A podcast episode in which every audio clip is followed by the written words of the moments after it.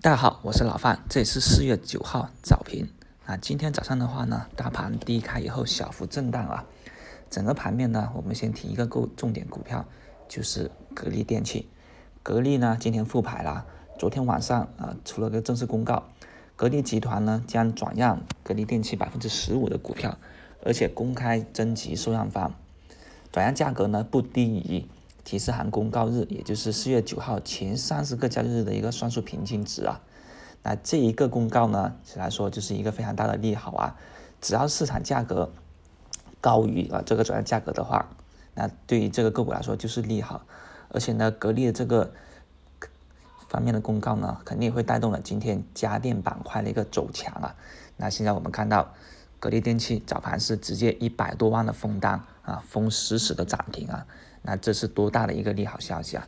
所以我们都看到一些啊家电行业个股啊早盘已经属于一些震荡冲高型的行情了。像那格力电器这一个是一个标准的标杆来的，就是上面呢要尝试给到一些混改啊，给到资金，给他们一些丰厚的回报，这样子才能后面有更多的一些优质企业跟资金方来参与后面更多。国企改的一个混改呀，那这我就需要去更多的发掘一下了啊。那因为因为国企国企的一些混改啊，可是有很大的炒作空间的。这在过往啊已经是屡见不鲜了。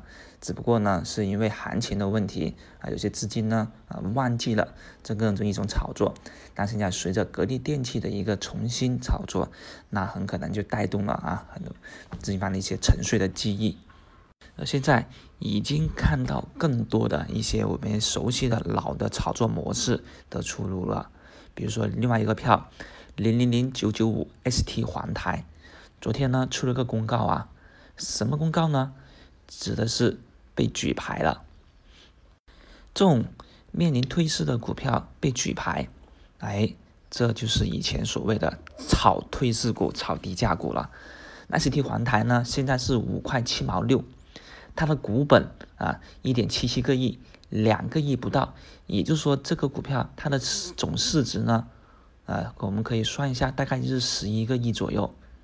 那这样子的退市股啊，被炒作，这就说明很多资金现在已经一定程度上面，他们位高了。对于那种高价股，他们不敢追，那好，他们就要去寻找一些低价的，寻找一些有炒作空间的。拿下 ST 环台，这是被举牌，就是个很明显的例子啦，就是属于啊场外资金啊通过举牌借道进入 A 股市场里面去。像以前我们也讲过有独角兽这么一个渠道，但现在啊很多资金还是找回最熟悉的老套子了，也就是举牌。那 ST 环台这一个被举牌，今天的一个涨停啊，当然 ST 股呢涨停是百分之五而已，当然不要小看这百分之五啊。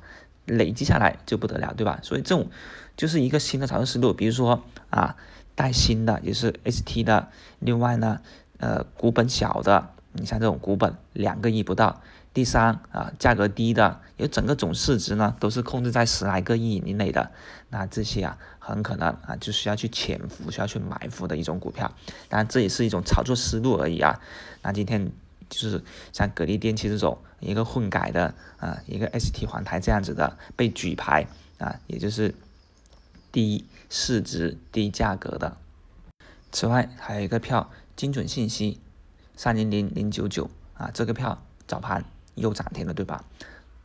现在已经八连板了。而现在我们看到，除了国际实业涨停，金融信息也也是涨停。那国际实业呢，这是我们此前早前分析过的一个股票，也就认为呢，它的一个涨停呢，嗯，走出新高，能够给到市场一种市场人气，带动他们的节奏。所以早上我们看到这两个票啊，分别的又走出了八连板啊，而且还有之前那个国际实业，那这里面啊，都反映到短线游资实际上呢。也还是很积极的参与的，只不过有是有一部分资金，他们开开始选择一些炒作思路，但以往的追逐啊，这种短线资金还是不退却的，所以整个大屏的环境呢，有这样子各种各样的套路，有各种各样的资金在里面去炒作的话呢，啊，整体上升空间还是可期的。